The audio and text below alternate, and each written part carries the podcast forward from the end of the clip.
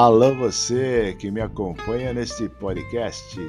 Eu sou Rui Schneider e esse é o podcast A Hora da Abobrinha. Oferecimento de Schneider Brasioli e Companhia do Alecrim. A Schneider Brasioli lhe oferece a roupa adequada para aquele momento especial. Acessem o catálogo pelo WhatsApp 44 99141725 ou nas páginas do Facebook Schneider Brasioli e no Instagram arroba SBTernos é aqui.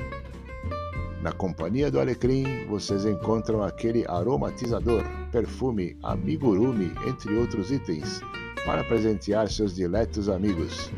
Acessem as páginas do Facebook e Instagram. O podcast A Hora da Abobrinha tem como lema o combate ao mau humor e a névoa cinzenta que paira sobre o planeta.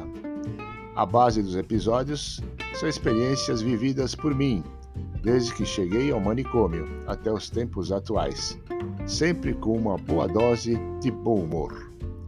Este é o quinto episódio da série Um Manicômio Chamado Terra, intitulado E o Fogo Me Persegue Traumas de Infância.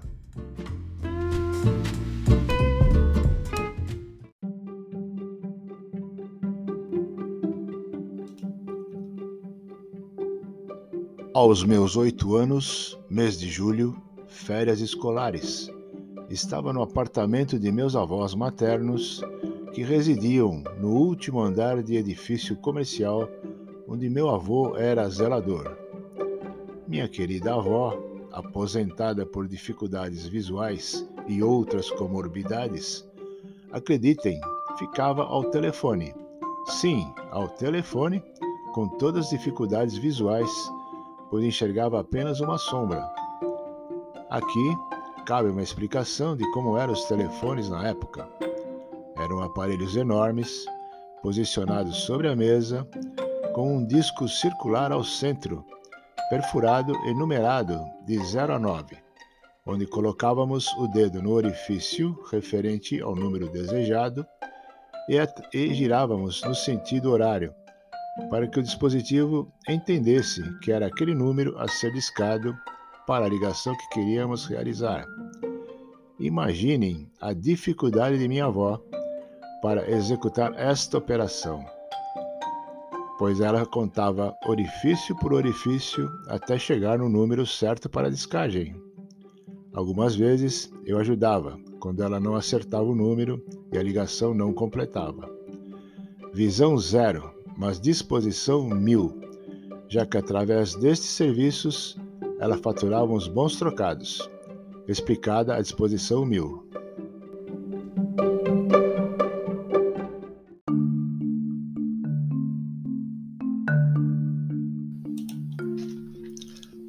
Ela contava com a ajuda de funcionários de antiga operadora de telefonia para a execução dos serviços solicitados.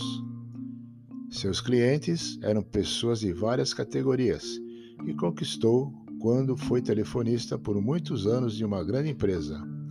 Esses clientes levavam a ela todo tipo de problema. Estou de mudança, preciso mudar minha linha telefônica de endereço. Meu telefone não tem linha, não liga, não disca, não recebe ligações, etc. Ela contactava técnicos da empresa de telefonia cobrava do cliente pelos serviços prestados e remunerava o profissional que efetuava o serviço. Todos ganhavam e ficavam satisfeitos. Até eu ficava satisfeito, pois apesar de ter atuação pequena na operação, sempre sobravam os truquinhos. Afinal, minha função era fazer companhia a ela e auxiliá-la quando não enxergava algumas leituras ou até mesmo em suas movimentações pelo apartamento.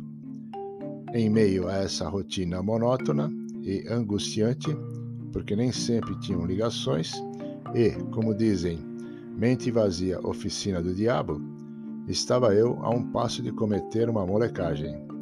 E surgiu a oportunidade.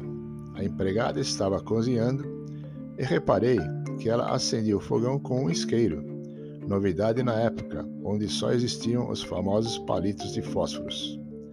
Bastava um clique Saía uma faísca que, aliada a um líquido inflamável, acendia uma chama azulada e incandescente. Muito bonita, por sinal.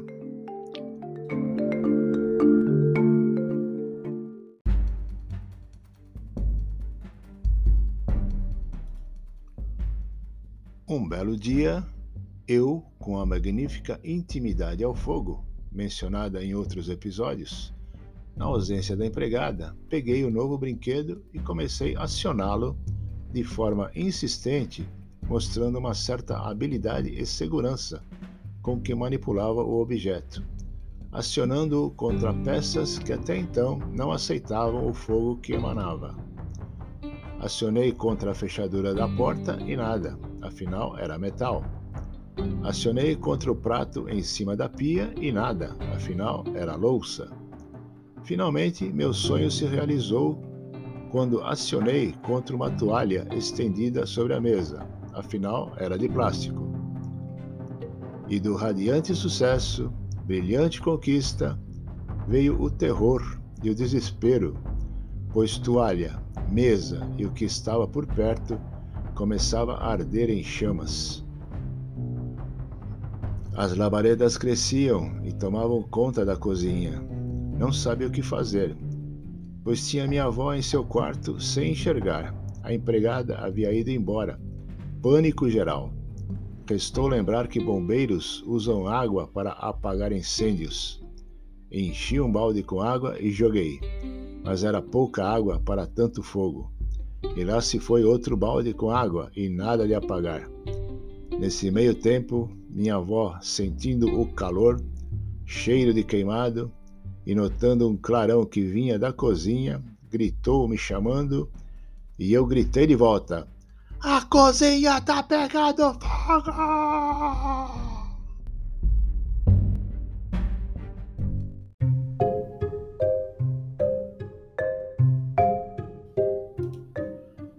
Desesperada, começou a gritar por socorro e o pessoal que trabalhava no andar de baixo, eram escritórios, vieram nos socorrer. A esta altura, meu avô, ciente do problema, aparece com uma mangueira, essa de regar jardim, liga na torneira da lavanderia e descarrega água por toda a cozinha e em quem estivesse pela frente. Ainda com a ajuda de pessoas do andar de baixo, e com rara felicidade conseguiu eliminar todo o fogo. Após toda a movimentação heróica daqueles que nos socorreram, água com açúcar para minha avó, leite para os que enfrentaram o fogaréu, veio a recomposição dos móveis que sobraram na cozinha e, sem dúvida, o interrogatório para apuração dos fatos. Neste momento, o fogo virou contra mim com um bombardeio de perguntas, críticas e até sugestões para que me internassem como louco incendiário.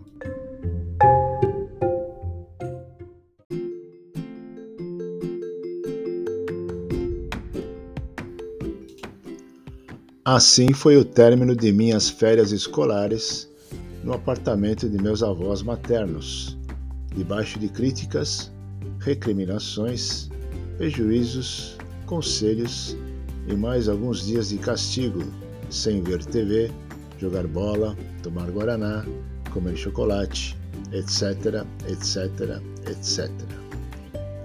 Acabava de sentir que meu futuro projetava fortes aventuras, mais quentes do que fortes, ou mais fortes do que quentes, em todos os sentidos da vida.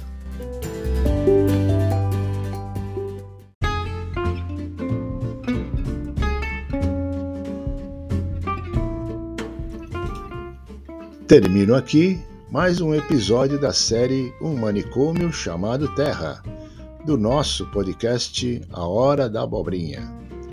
Toda terça-feira, um novo episódio em sua plataforma preferida de podcast, no gentil oferecimento de Schneider Brasioli, a roupa que veste bem, e Companhia do Alecrim, aromatizadores, perfumes e afins. Até o próximo encontro. Bye bye.